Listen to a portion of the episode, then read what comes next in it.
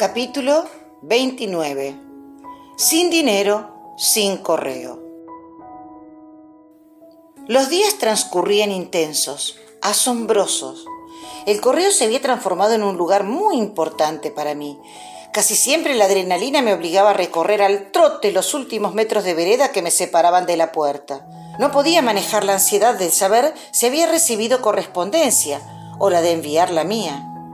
El empleado apenas contestaba mi saludo, seguramente fastidiado por las expresiones grandielocuentes que yo usaba, pero allá él. Era imperioso para mí compartir las experiencias vividas, más que nada con Silvia, mi madre y mi abuela.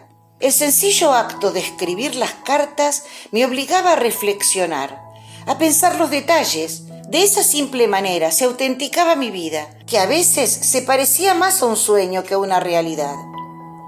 Cada tanto enviaba encomiendas con regalos.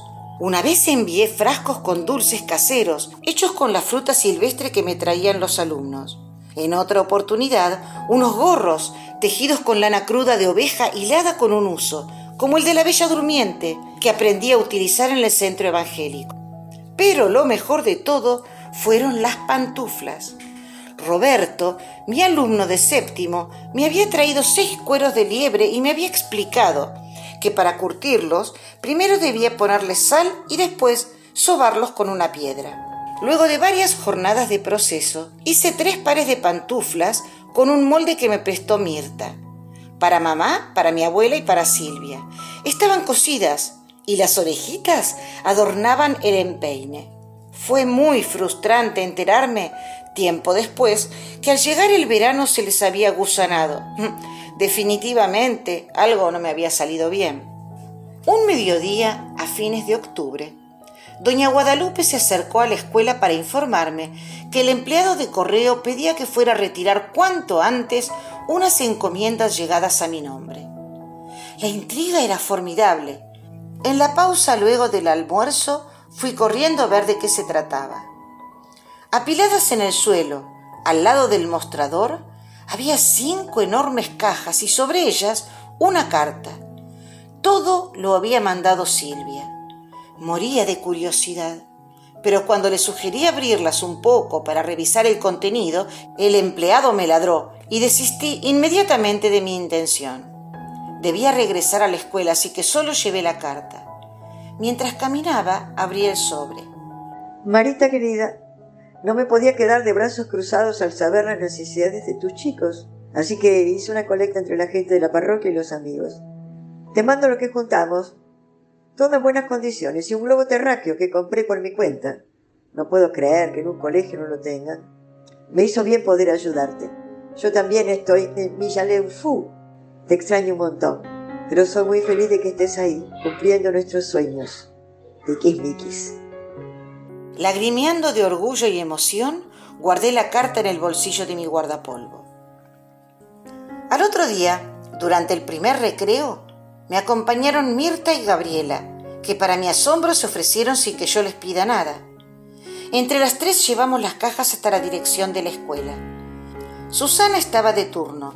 Mientras ella cuidaba a los chicos en el patio durante los recreos, el resto del personal, incluida Adela, que nos vino a ayudar, nos dedicamos a clasificar las donaciones. Con la ropa y el calzado hicimos paquetes para las madres de los chicos más pobres. Guardamos los útiles en un armario para ser utilizados a medida que hiciesen falta.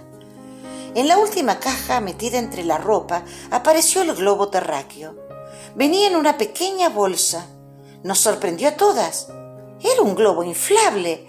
Soplé y soplé hasta que se vio redondo y firme. Era muy grande y colorido.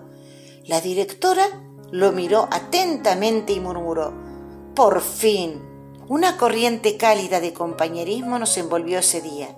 Me sentí plena. El hombre nuevo para un mundo nuevo. Los primeros días de noviembre me había quedado sin un centavo. Mi sueldo no llegaba y las deudas crecían en la libreta del almacén de Sinforiano, donde gracias al fiado podía resolver todas mis necesidades básicas. No quería pedir prestado, solo tenía suficiente confianza con Cristina, quien me había ofrecido dinero un par de veces, pero, como ella tampoco había cobrado, andaba tan seca como yo. Ese viernes, al salir de la escuela, tomé coraje y me fui a pedirle al empleado de correo que me fíe unas estampillas, porque hacía ocho días que no enviaba noticias a mi casa, pero casi se muere de un ataque de caspa y me dejó bien claro que si no hay dinero no hay estampillas. Aunque no esperaba otra cosa de ese señor tan amoroso, me ganó la frustración. La correspondencia era vital para mi existencia y seguramente para mi madre también. Salí de la oficina pensando en que sí o sí tenía que pedir dinero prestado.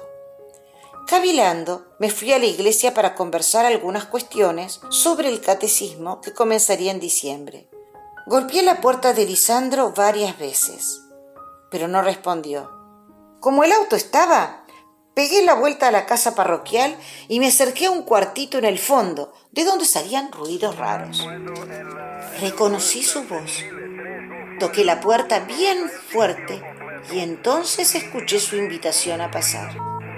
Sentado frente a un aparato lleno de cables y un enorme micrófono, Lisandro me miraba sonriente. El cura de Millaleufú era radioaficionado Eufórico ante mi asombro, me explicó cómo andaba, pero mi interés no pasaba por la tecnología. Esperé respetuosamente que terminara su disertación y le pregunté si existía alguna posibilidad de comunicarme con mi familia. Claro que sí, Marita. Para eso estamos. Ofreció mientras ponía y sacaba cables que hacían chiflidos agudos. Ante ese pequeño milagro, comenzó a galoparme el corazón. En pocos minutos Lisandro se conectó con un aficionado de Buenos Aires, que a su vez llamó por teléfono a mi casa. Puso el tubo en el parlante y mi voz viajó 1300 kilómetros para buscar a mamá. No podía creer cómo Dios estaba en todo. A los gritos se abrazaron nuestras voces. Mi madre pegó un alarido de alegría cuando le aseguré que en lugar de escribir, me comunicaría semanalmente por la radio de la iglesia. Jamás se enteró de que las llamadas eran un artilugio para seguir en contacto a pesar de mi pobreza absoluta. La primera semana de diciembre, cuando cobré todos mis sueldos juntos y con el pretexto de extrañar la intimidad del papel, todo volvió a la normalidad. A partir de entonces, solo cada tanto, usé esta forma original e inesperada de comunicación que Dios encontró para mí.